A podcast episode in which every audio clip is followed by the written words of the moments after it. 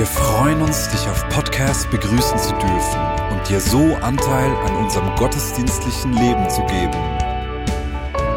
Wir danken dir für jede Form des Mittragens. Mit einer Online-Spende auf der Website kannst du die Vision der Vineyard Bern finanziell unterstützen. Wir wünschen dir viel Inspiration beim Hören der Botschaft und Gottes Segen.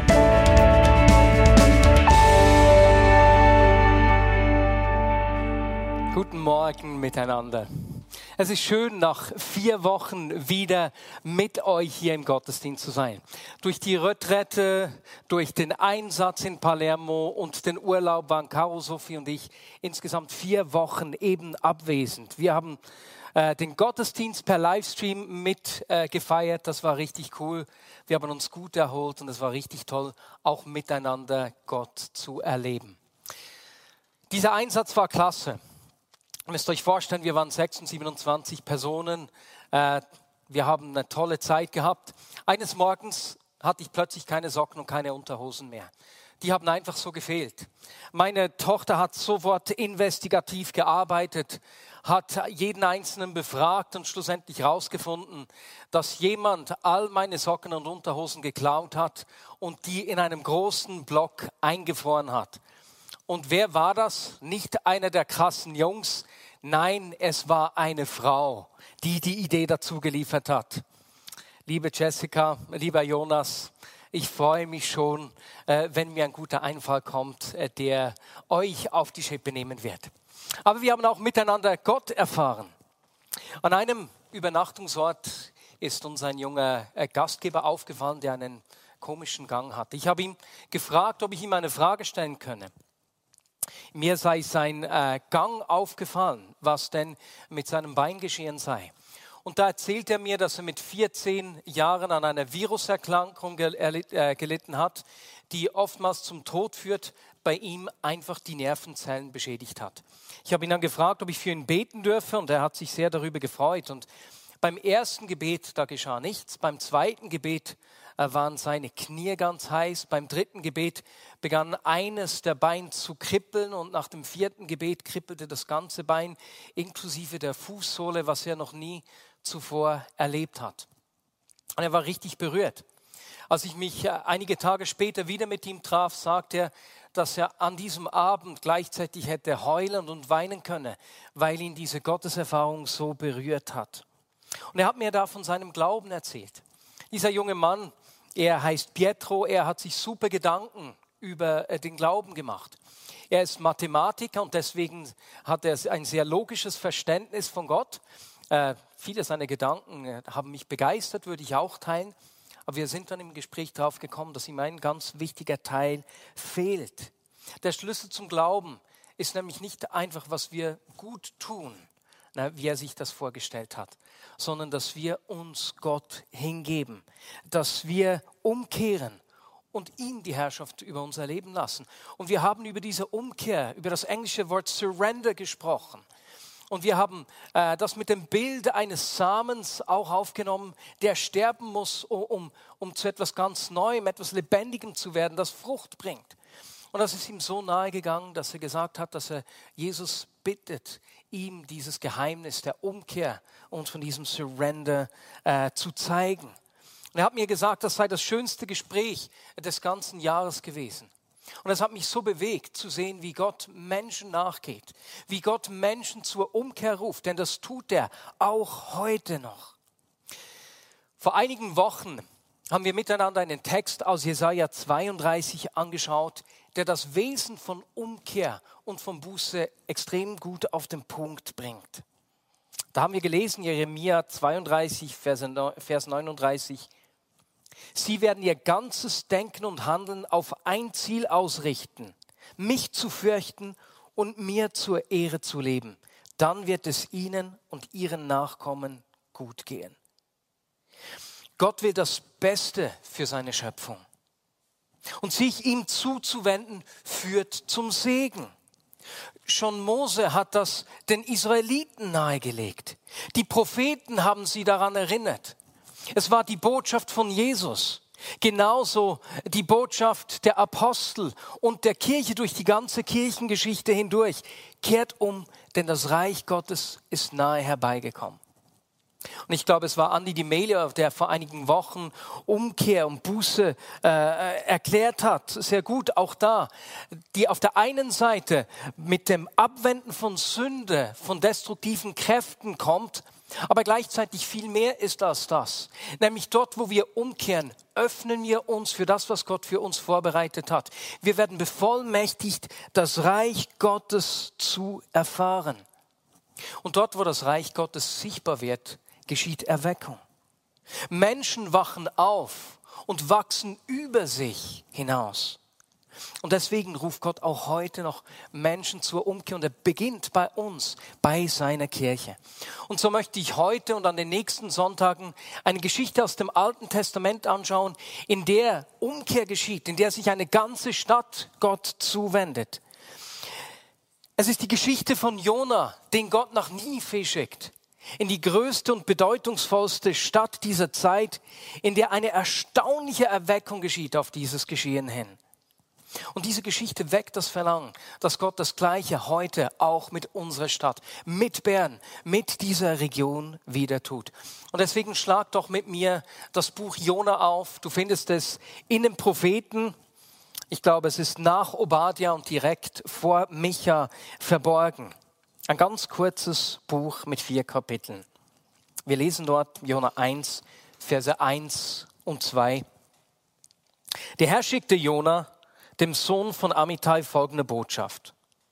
Mach dich auf den Weg und geh in die große Stadt Ninive. Ruf aus, was ich gegen sie vorbringen muss, denn ihre Bosheit stieg bis zu mir hinauf. Ninive war die Hauptstadt von Assyrien, dem großen Reich, der großen Weltmacht der damaligen Zeit. Die die Stadt ist prachtvoll und so groß, dass es insgesamt drei Tage braucht, um hindurchzugehen, wie wir später bei Jona lesen. Diese Stadt ist in Israel aber auch bekannt als eigentlich der Inbegriff des Bösen und der Gottferne. Es ist der große Feind von Israel in dieser Zeit. Aber Gott hat einen Plan mit diesem Volk und deswegen schickt er Jona, sie zur Umkehr aufzurufen. Die Menschen in Ninive sind Gott nicht egal. Und so will er sie wachrütteln. Jona, halt ihnen ihre Bosheit vor. Wecke sie, rufe sie auf, zu mir umzukehren. Es ist die gleiche Message, die, die Gott Jona gab, die Jesus kam. Und es ist die gleiche Message, die auch wir heute verkünden. Dann lesen wir im Vers 3. Doch Jona machte sich auf den Weg, um vor dem Herrn nach Tarsis zu fliehen. Er ging hinunter nach Jaffo, wo er ein Schiff fand, das nach Tarsis auslief. Er bezahlte die Überfahrt und ging an Bord, um nach Tarsis zu kommen. Er wollte weg vom Angesicht des Herrn. Jona hat sich nicht auf den Plan Gottes eingelassen. Wir lesen im vierten Kapitel, wie er sich ärgert, weil er wusste, dass Gott sich erbarmen will, dass er seine Güte und Barmherzigkeit zeigen will.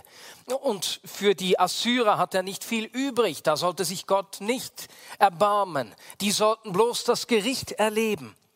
Und so wendet er sich ab. Er weigert sich, diese Stadt zur Umkehr zu rufen. Und er flieht genau in die entgegengesetzte Richtung. Anstatt nach Ninive zu gehen, lässt er sich einschiffen, um Richtung Spanien zu fahren.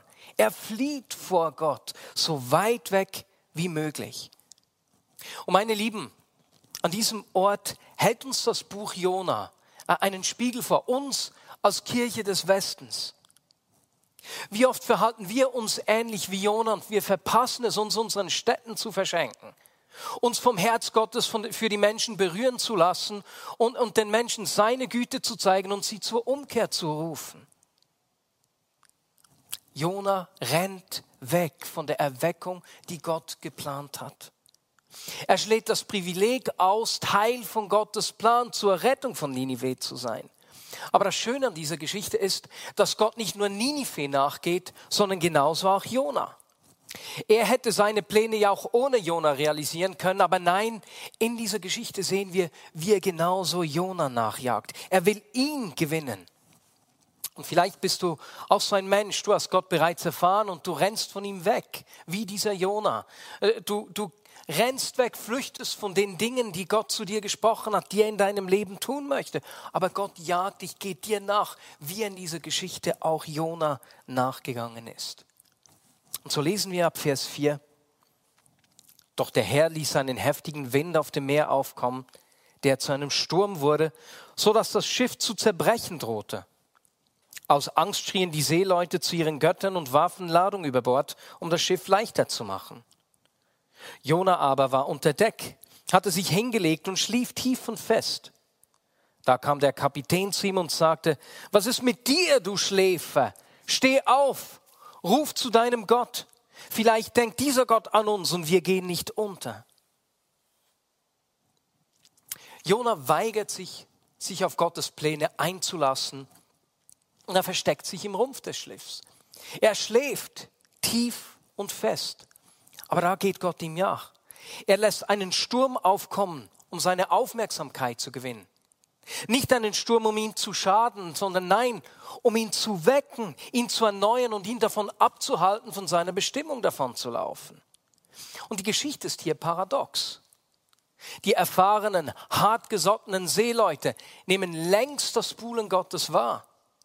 Sie beginnen aus Angst zu beten zu all ihren Göttern und Götzen. Sie werfen die Ladung über Bord und Jona schläft tief und fest. Er merkt nichts davon. Es braucht schon den aus hebräischer Sicht äh, gottlosen Kapitän, der ihn wachrüttelt, damit er es merkt. Hey, es stürmt. Bete zu deinem Gott. Und wenn ich an diesen Sturm denke, ist er beinahe ein Bild dafür, was wir in dieser Zeit erleben. In diesem Jahr hat uns der Sturm Corona umhergepeitscht. Er hat unser Leben durcheinandergewirbelt. Er hat weltweit eine gesundheitliche Krise, wirtschaftliche Not und viel soziales Leid mit sich gebracht.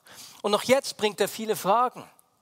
Wie kommt es wirtschaftlich? Was geschieht in der Zukunft? Was verändert sich? Was bleibt noch gleich? Wird sich die Weltwirtschaft erholen? Wie ist es mit den Jobs?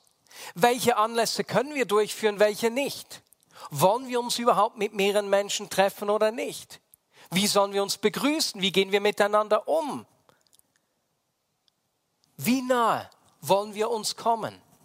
Und was macht das mit der Gemeinde? Was wird bleiben und so weiter und so fort. Da gibt es einen Sturm, in dem wir sind. Und wir hören ganz viele Stimmen um uns herum, Stimmen und Meinungen, die unterschiedlicher nicht sein könnten. Von unterstützenden zu aufmüpfigen, zu kritischen, zu verwirrten. Auf welche Stimmen sollen wir hören? Welchen Meinungen sollen wir äh, Gehör geben und uns danach ausrichten? Und meine Lieben, als Nachfolger von Jesus gibt es eine Stimme, die immer die gleiche bleibt. Gott ruft uns zu sich. Er ruft uns zur Umkehr. Er ruft uns, ihm unsere Aufmerksamkeit zu geben und für seine Ehre zu leben. Ganz egal, wie Umstände sich entwickeln. Und so glaube ich, dass wie hier in dieser Geschichte von Jona Gott uns, seine Kirche wecken will und uns zu unserer Bestimmung zurückführen will. Denn er will nicht einfach, dass wir in dieser Zeit überleben. Nein, er hat ein größeres Ziel. Sein Ziel ist, dass unsere Städte aufleben und dass die Menschen um uns herum mit ihm versöhnt werden. Und so führ dir diese Geschichte von Jona vor Augen. So bedrohlich dieser Sturm für Jona und die Seeleute ist, ist er doch einfach ein Vorzeichen der Erweckung, die nach Ninive kommt. Aber Jona in dieser Situation, er beginnt noch nicht zu beten. Als die Seeleute per Los herauszufinden versuchen, weswegen dieser Sturm aufgekommen ist, fällt das Los auf Jona. Und erst da gesteht er den Männern, dass er von Gott davongelaufen ist. Und darauf fordert Jona die, die Seeleute auf, Nehmt mich und werft mich ins Meer, sagte Jona, dann wird es um euch herum beruhigen. Denn ich weiß, dass dieser schreckliche Sturm meinetwegen über euch gekommen ist. Erst jetzt wird Jona klar, dass diese Situation auch mit ihm zu tun hat. Erst jetzt sieht er, dass Gott ihn ruft. Und er versteht, dass er seine Flucht aufgeben muss. Er versteht, dass das Kosten mit sich bringt. Und das mag uns erstaunen, aber meine Lieben, es erinnert mich an eine Aussage von Jesus, der zu seinen Jüngern sagte, denn wer versucht, sein Leben zu bewahren, der wird es verlieren. Wer aber sein Leben um meinetwillen und der guten Botschaft hingibt, der wird es retten. Und so ruft uns Gott immer und immer wieder, ihm unsere Aufmerksamkeit zu schenken, umzukehren zu ihm, seine Pläne zu suchen und seinen Absichten hinzugeben, genauso wie er das bei Jona getan hat. Und als Jona dies erkennt, geschieht in dieser Geschichte etwas Erstaunliches. Vers 16. Die Seeleute wurden von tiefer Ehrfurcht vor dem Herrn ergriffen. Sie brachten ihm Opfer dar und schworen ihm zu dienen. In diesem Moment, als Jona erkennt, dass Gott ihn sucht und er sich Gott hingibt, werden die Seeleute von Gottesfurcht gepackt. Sie wenden sich Gott zu. Sie kehren um, bevor Jona eigentlich diesen Schritt gemacht hat. Denn er sieht zwar ein, dass es mit ihm zu tun hat, aber er hat noch nicht mal zu beten begonnen. Nein, und sie schwören bereits, Gott, wir machen alles für dich. Wir werden dir dienen. Und so, meine Lieben, so ruft Gott uns zur Umkehr. Er ruft uns zu sich und dort, wo wir uns ihm ganz hingeben, wird in unserer Umgebung etwas geschehen. Gottes Furcht wird auf die Menschen kommen. Ich weiß nicht, wie das geschieht. Ich weiß nicht weswegen, aber dort, wo wir uns ihm zuwenden und uns auf seine Pläne einlassen, dort beginnt er zu wirken. Und Gottes Furcht wird im Leben der Menschen um uns herum wachsen. Und wie mache ich das persönlich? Wie kehre ich um? Wie, wie wende ich mich ihm zu? Dieses Thema begleitet mich seit vielen Monaten. Sicher drei, vier Monate, als wir zum ersten Mal empfunden haben, dass Gott uns zur Umkehr ruft. Und das bedeutet, dass ich mir im persönlichen Gebet, aber genauso wenn ich mit anderen Menschen zusammen bin, beispielsweise mit der Leitung, dass sie uns Zeit nehmen zu hören, Jesus, was willst du uns sagen? Wo rufst du uns zur Umkehr? Es sind Zeiten, gerade auch in der Leitung, wenn ich an die vergangenen Monate zurückdenke, wo wir uns teilweise wöchentlich getroffen haben und uns die äh, Verheißungen und prophetische Worte jede Woche vor Augen gemalt haben, miteinander ausgetauscht haben, wo ruft Gott uns zur Umkehr? Und äh, er dann über Dinge gesprochen hat, die er tun will, die, die, die er in meinem Leben verändern will. Festlegungen, die er durchbrechen will. Bereiche, in denen er mich verändern will. Und genauso Verheißungen, die er erneuern will. Meine Lieben, ich lade dich dazu ein, einfach dich fühlen zu öffnen, ihm Raum zu geben, zu sagen, Jesus, wo willst du mich brauchen? Äh, wie du Jona brauchen willst, um ein Segen zu sein, um unsere Stadt, die Region Bern zu erneuern, wo, wo du Menschen segnen willst, wo du Menschen zur Umkehr führen willst. Und lasst uns darauf einlassen und uns von seinem Herz für die Menschen anstecken lassen, uns aus dem Schlaf wecken lassen, wo wir sehen, dass wir schlafen damit die Erweckung, die er bringen will, wo er Menschen aufwecken will, durch uns geschehen kann. Und ich möchte dafür beten. Jesus, wecke du deine Kirche im Westen. Wecke du uns auf, wie du Jona aufgeweckt hast. Jesus, es ist äh, so begeisternd, dass du nicht nur einen Blick für Ninive hattest, sondern Jona äh, nachgegangen bist. Und Jesus, wir wollen uns brauchen lassen zum Segen für die Region Bern, für die Städte, wo du uns platziert hast. Dort, dort, dort wo du uns eine Stimme geben willst. Jesus, und wir wenden uns dir zu, weil wir wissen, dass dort, wo du unsere ganze Aufmerksamkeit hast, wo wir von deinem Herzen angesteckt werden, wo wir uns deinen Plänen verschenken, egal wie die Kosten sind, wirst du Dinge tun, die außerhalb von unserer Kontrolle sind. Und Jesus, wir wollen nicht in Kontrolle sein. Wir wollen für dich leben, Herr. Und Jesus, ich bitte dich, dass du Menschen rufst jetzt, die an diesem Livestream äh, Teil äh, sind. Menschen, die vielleicht äh, weggerannt sind von dir, rufe du sie heute zurück. Vielleicht Menschen wie diese Seeleute, die dich gar nicht kennen, die, die, die von dieser Gottesfurcht irgendwie erfasst werden und, und deine Gegenwart erfahren und erleben und sich dir zuwenden. Aber Jesus, vielleicht rufst du auch Menschen, wie du den Jona gerufen hast. Menschen, äh, die du nicht nur zur eigenen Stadt, eben nicht nur zur Region Bern rufst, sondern vielleicht in Orte wie Beirut. Nach, diesem verheerenden, nach dieser verheerenden Explosion. Menschen, die, Hoffnung, die Perspektive bringen, die Lösungen bringen, die, die Wiederherstellung bringen an Orte, wo Zerstörung geschehen ist, Jesus. Und ich bitte dich, dass du in dieser Zeit sprichst. Und Herr, wir kehren um. Egal, was die Kosten sind. Brauche du uns. Wir wollen dir dienen, Herr. Amen.